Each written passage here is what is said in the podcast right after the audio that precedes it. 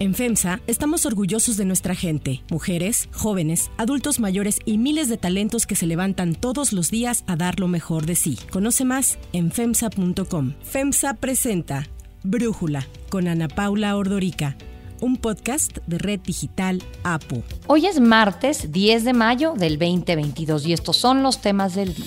El tercer informe sobre el desplome de la línea 12 que hizo la empresa DNB y que el gobierno de la Ciudad de México descalificó y mantuvo oculto fue publicado por el diario El País. Apunta fallas en el mantenimiento. La inflación se mantiene en niveles no vistos en los últimos 21 años. El INEGI reporta que en abril se ubicó en 7.68% anual. John Lee, un ex secretario de Seguridad, fue designado este fin de semana como nuevo líder de Hong Kong. Pero antes vamos con el tema de profundidad.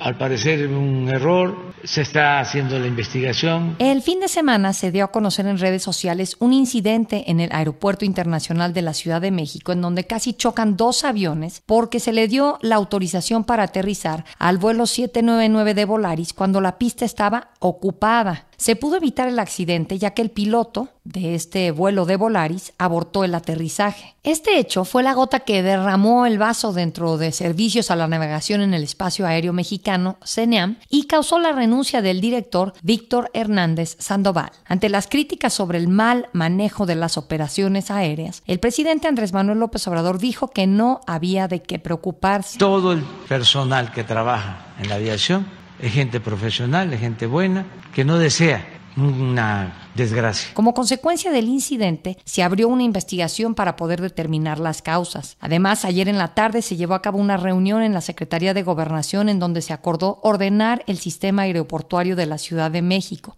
en donde estuvo presente el titular de Segoba, Dan Augusto López, los funcionarios de Defensa, Marina, Comunicaciones y Transportes y directivos de empresas de aviación comercial como el de Aeroméxico, Andrés Conesa. El exdirector de CNEAM, Víctor Hernández, llegó a la dirección de la institución apenas arrancó el sexenio. Sin embargo, siempre fue muy controversial su nombramiento. Se le llevaba criticando por crear malas relaciones entre las aerolíneas y los controladores aéreos por obligar a estos últimos a trabajar horas seguidas en un trabajo que implica muchísima atención y muchísima concentración. Entre otras cosas, Víctor Hernández y Raúl Gumercindo Capilla, supervisor nacional del tránsito aéreo, nombraron a familiares y amigos en puestos altos de operación del aeropuerto. Un ejemplo son sus hijos, que son el supervisor y el coordinador de la torre de control del aeropuerto de la Ciudad de México. Y es que el incidente aéreo del fin de semana no es el único que ha sucedido con Hernández a la cabeza de CENEAM. Según la Asociación de Transporte Aéreo Internacional, desde abril del 2021 se han registrado 17 eventos de alarma de proximidad al terreno en el aeropuerto de la Ciudad de México. Por ello, la semana pasada varias instituciones aéreas, tanto nacionales como internacionales, expresaron su preocupación a CENEAM por poner en riesgo la seguridad de los pasajeros y del personal del aeropuerto. Desde mayo del año pasado, la Administración Federal de Aviación degradó de categoría la aviación mexicana por falta en la seguridad aérea y hasta hoy no se pueden abrir nuevas rutas con Estados Unidos. Además, con la entrada en servicio del Aeropuerto Internacional Felipe Ángeles, el AIFA, en marzo del 2021, se rediseñó el espacio aéreo para bajar las demoras de operación, para reducir la carga de trabajo de los pilotos y controladores aéreos de ambos aeropuertos de Ciudad de México y Felipe Ángeles. Pero el rediseño no ha funcionado como estaba planeado. El Sindicato Nacional de Controladores de Tránsito Aéreo, SINACTA, también alertó a la Secretaría de Infraestructura, Comunicaciones y Transportes y a CENEAM que después del rediseño los incidentes aumentaron en un 300% en el Valle de México, por lo que han hecho más de 30 denuncias y ninguna se ha atendido. Según la Agencia Federal de Aviación, solo en enero y febrero se registraron 36 incidentes aéreos y en el mismo periodo del año pasado hubo 24. También se denunció la falta de mantenimiento en el centro de control, presupuesto que no se sabe en dónde fue utilizado, si no fue en la actualización de los programas para los servicios de navegación. Por ello, la SINACTA es responsable de posibles accidentes aéreos a las deficiencias dentro de CENEAM. Demandan malos tratos a los controladores aéreos como poca capacitación y las que hay son en su tiempo libre, amenazas si se reportan las irregularidades y jornadas, como ya decíamos, de más de 12 horas durante varios días consecutivos. Para Brújula, José Alfredo Covarrubias, secretario general del Sindicato Nacional de Controladores de Tránsito Aéreo, nos habla sobre la situación de los sindicalistas del SINACTA. Es que estamos siendo víctimas de actos de corrupción del director Víctor Hernández Sandoval, que desde que llegó se ha dedicado a lesionar los derechos de los trabajadores, a agredir a los trabajadores, a faltarles el respeto y en cambio contrata amigos y familiares en puestos con un sueldo mayor a los controladores. Aprovechando que le autorizaron plazas para controladores, se las otorgó a personal que realiza o debía de realizar actividades administrativas, pero que según sus nombramientos de coordinadores regionales no tienen ninguna función, ninguna atribución y entonces prácticamente están becados. Traiciona inclusive al, presidente del, del país porque está gastando mal los recursos escasos del país y no solo lesiona la economía de nuestra nación, sino que pone en riesgo la seguridad de las operaciones aéreas. Ese es el compromiso de los controladores y es la recomendación a nuestros compañeros que a pesar de las agresiones, a pesar de las fallas de los equipos, a pesar del mal rediseño del espacio aéreo, ellos pongan su mejor esfuerzo para garantizar la seguridad y evitemos eh, caer en un problema que, que nadie desea. ¿sí? No queremos dañar la seguridad, la integridad de las personas y tampoco queremos poner en riesgo a ningún controlador. La semana pasada, la Federación Internacional de Asociaciones de Pilotos de Línea Aérea, IFALPA, también reportó varios incidentes en el aeropuerto, vuelos con bajos niveles de combustible por esperas no planeadas, desvíos por demoras excesivas y alertas de proximidad al terreno. Este reporte termina diciendo que si los pilotos reciben una autorización que consideran cuestionable, la resuelvan a su criterio sin obedecer las instrucciones de la torre de control. También les sugieren traer mayor cantidad de combustible para poder lidiar con estas demoras excesivas, algo que evidentemente hace los vuelos mucho más costosos por los precios de los combustibles tan altos que están en el momento actual. Ante todas estas alertas, tanto la Agencia Federal de Aviación Civil y CENEAM negaron lo que dicen los reportes sobre los incidentes y solo informan de uno que ocurrió en junio del 2021. Como resultado, el diputado y presidente de la Comisión de Comunicaciones y Transportes, Víctor Pérez Díaz, solicitó ayer al secretario de Comunicaciones y Transportes, Jorge Arganis, detener las operaciones del AIFA, las muy pocas operaciones que tiene ese aeropuerto, hasta que se pueda garantizar la seguridad de los pasajeros. El presidente López Obrador se pronunció y descartó que los percances fueran causados por este rediseño del espacio aéreo. Dijo que las críticas son culpa de los conservadores. Todo cuestiona. ¿Qué tiene que ver el nuevo aeropuerto? Ayer la Secretaría de Comunicaciones anunció que ya hay nuevo titular de CENEAM. Quien suplirá a Víctor Hernández es Ricardo Torres Muela, que tiene más de 43 años de experiencia en el control del tránsito aéreo. El análisis. Para profundizar más en el tema, le agradezco a Carlos Torres, especialista en temas de aviación, platicar con nosotros. Carlos, a ver, platícanos si lo que estamos viendo es producto de este rediseño del espacio aéreo y qué tan serio es lo que vemos. Pues efectivamente, algo que ocurrió este fin de semana, pues no es más que, digamos, el último episodio de una serie de eventos, pues desafortunados, o de incidentes, como se le conoce en la industria aérea, que han venido acumulándose, como bien lo señalas en, en tu comentario, pues desde el rediseño del espacio aéreo que no solo fue para el Valle de México, sino pues fue para todas las torres de control y las conexiones que tiene la Ciudad de México con otras ciudades dentro del país. A lo largo de este año, pues mucho se cuestionó sobre la factibilidad de este nuevo rediseño del espacio aéreo, que cabe mencionar que es una actividad que pues tanto los aeropuertos como los países hacen con cierta regularidad y que México había venido teniendo un retraso en esta actualización y que pretexto, digamos, de la simultaneidad de las operaciones del aeropuerto Felipe Ángeles, se encontró como el mejor momento para poder hacer eso. Sin embargo, en aquel momento pues existieron una gran cantidad de dudas de no solo los controladores aéreos, muchos de ellos en retiro, sino también de pilotos y de algunos expertos de la industria para saber si este rediseño tenía, digamos, una gran cantidad de beneficios que no solo tenían que ver con la parte tecnológica de las torres de control, sino también de los propios aviones, pues que cada vez son mucho más modernos y tienen instrumentos de aproximación pues mucho más ágiles y con mayor precisión. En ese sentido, pues a lo largo de este último año hemos visto estos incidentes, quizás no todos han cobrado la misma magnitud y visibilidad como lo que ocurrió este fin de semana en el aeropuerto Benito Juárez, pero sí se han estado presentes de tal manera que se han ido ocultando informalmente, como bien lo decías, algunos de los propios controladores aéreos han informado esto a las autoridades, no solo del espacio de la navegación, sino también del, de la propia Secretaría de Infraestructura, Comunicaciones y Transportes, la Agencia Federal de Aviación Civil, que finalmente pues es la entidad que regula todo esto y que lamentablemente sí lo que hemos visto en las últimas semanas ha sido una gran cantidad de incidentes, demoras, cancelaciones en vuelos tanto domésticos como internacionales, algo que no habíamos visto pues hasta tiempo reciente, sobre todo considerando que en estos momentos el aeropuerto de la Ciudad de México no está saturado como lo se encontraba pues previo a la pandemia. Entonces, en ese sentido, sí hay algo que tiene que ver con el rediseño del espacio aéreo, pero también hay otros elementos, como también bien lo mencionabas, que tienen que ver con la capacitación de los controladores aéreos y la sustitución de muchos de ellos que llevaban muchos años en la industria y que al igual que las tripulaciones, pues en la medida en la que tienes más experiencia, más horas de vuelo, por así llamarle, pues tienes eh, capacidades pues mejores para poder atender los vuelos con toda seguridad y evitar que este tipo de incidentes se presenten, cosa que la verdad no habíamos visto en la type reciente de la industria, sobre todo con este nivel de gravedad. Ahora, renuncia Víctor Hernández Sandoval. ¿Qué opinas de esta renuncia? ¿Va a marcar una diferencia? ¿Era tan importante pues el papel que él desempeña en todo este conflicto que hay sobre el funcionamiento del aeropuerto de la Ciudad de México? Déjame empezar recordando un poco que Víctor Hernández, él también es un controlador aéreo y él fue junto con el entonces secretario de Comunicaciones y Transportes, eh, Javier Jiménez Espriu, y hoy el actual director del aeropuerto de la Ciudad de México, Carlos Morán Moguel, en aquel momento subsecretario de Transporte, quienes finalmente terminaron por convencer, digamos, a presidencia de la cancelación del aeropuerto de Texcoco y la posibilidad de tener la simultaneidad del aeropuerto Benito Juárez y el aeropuerto Felipe Ángeles.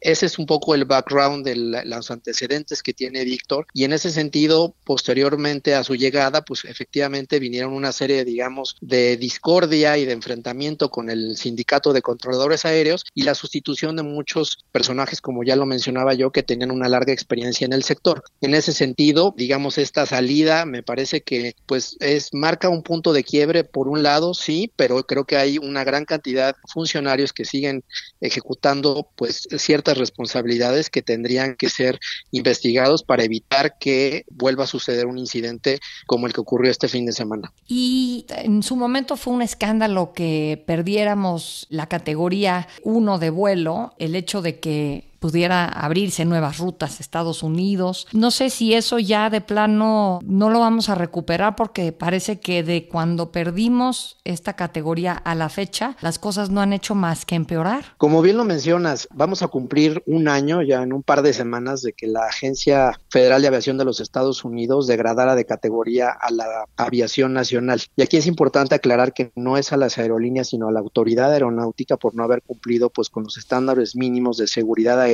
a los cuales México está adscrito de manera voluntaria desde hace muchísimos años entre la Organización de Aviación Civil Internacional. En ese sentido, más allá de esas 28 observaciones que se localizaron en aquel entonces, que buena parte tienen que ver con la capacitación y con el entrenamiento del personal técnico aeronáutico para ejecutar auditorías de seguridad aérea, no solo a las aerolíneas comerciales de carga o pasajeros, sino también a cualquier tipo de aeronave, no hemos logrado a lo largo de un año subsanar, digamos, estas deficiencias y estas observaciones que una delegación de la propia FAA volverá a visitar al país y se ve, como bien lo dices, difícil que además de estas observaciones que no han logrado ser atendidas por distintas cuestiones, entre ellas muchas a nivel presupuestal, ahora se suma una preocupación adicional que tiene que ver con los controladores aéreos por también esta falta de capacitación y la sustitución de muchos eh, de ellos en los tiempos recientes. Dice el diputado Víctor Pérez Díaz, bueno, que deberían de detener las operaciones de life hasta que se pueda garantizar la seguridad de los pasajeros. ¿Qué te parece esta petición, Carlos? Me parece quizás un poco, digamos, exagerada en este momento porque las operaciones de un aeropuerto y del otro al menos no habían presentado ningún tipo, digamos, de dificultad y me parece que en el caso del Congreso en particular debería estar más preocupado por el uso justamente de estos recursos que año con año, pues el presupuesto de egresos de la Federación tiene una partida especial para la industria aérea y en ese sentido creo que más bien habría que revisar eso y las responsabilidades que están por ley de los titulares de la Agencia Federal de Aviación Civil y también del Servicio de Aeronavegación. Bien, Carlos, muchísimas gracias por darnos tu análisis y por platicar con nosotros. Si te gusta escuchar Brújula, te invitamos a que te suscribas en tu aplicación favorita o que descargues la aplicación Apo Digital. Es totalmente gratis y si te suscribes será más fácil para ti escucharnos. Además, nos puedes dejar un comentario o calificar el podcast para que sigamos creciendo y mejorando para ti. Hay otras noticias para tomar en cuenta.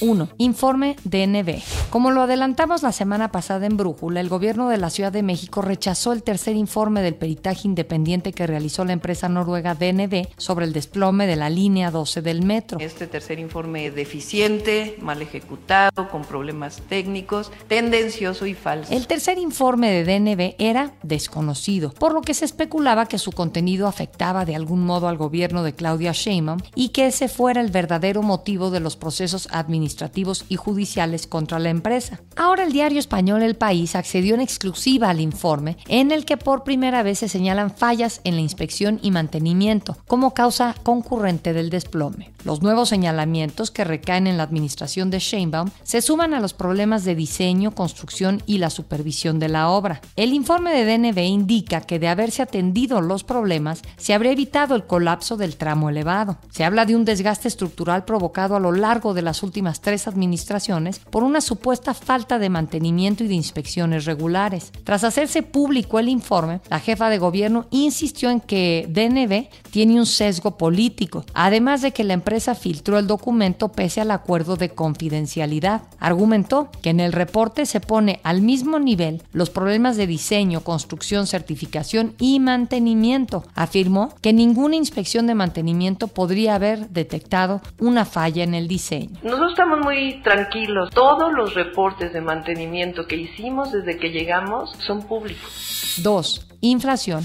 La tasa de inflación anual en México se mantiene en niveles no vistos en los últimos 21 años después de que el INEGI reportara que en abril se ubicó en 7.68%. Los precios subieron un 0.54% mensual en abril, lo que representa el tercer mes consecutivo al alza. De acuerdo con el INEGI, el índice de precios subyacente, considerado un mejor parámetro para medir el costo de los productos porque elimina artículos de alta volatilidad en sus precios, aumentó el 0.78% mensual y dejó la tasa anual en el 7.22%. El dato de inflación dado a conocer podría influir en la decisión de política monetaria que Banjico tiene programada para el próximo jueves. Para Brújula, Gabriela Siller, directora de análisis económico y financiero de Grupo Financiero Base, nos habla sobre los riesgos que hay de un mayor encarecimiento y cuáles son las proyecciones para la inflación al cierre del año. Y bueno, pues espera que este año la inflación al consumidor cierre en México en un nivel del 7% anual, pero de continuar las presiones hasta junio, la expectativa se revisaría hacia 8%. Y si las presiones persisten hasta el tercer trimestre del año, la inflación en México podría alcanzar un nivel del 10%.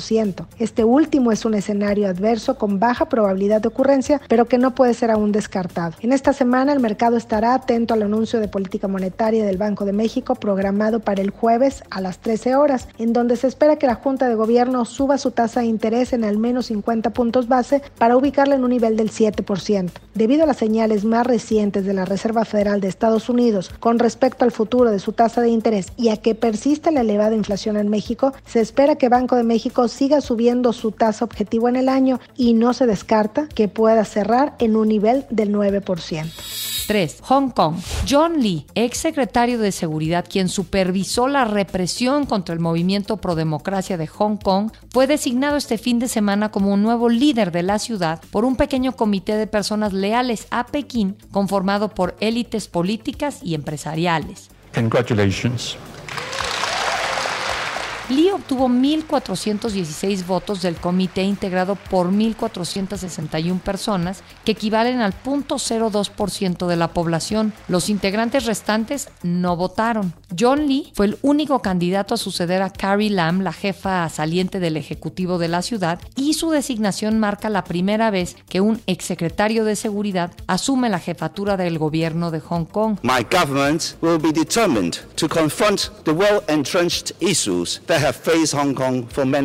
Lee es uno de los 11 altos funcionarios de Hong Kong y Pekín sancionados por Estados Unidos por la represión política. Lee asumirá el cargo el próximo primero de julio, cuando coincida con el 25 aniversario de la entrega de Hong Kong a mando chino de parte de Reino Unido. China aceptó que Hong Kong mantuviera algunas libertades y autonomía durante 50 años después del traspaso, principio que Pekín y Lee aseguran que continuará intacto.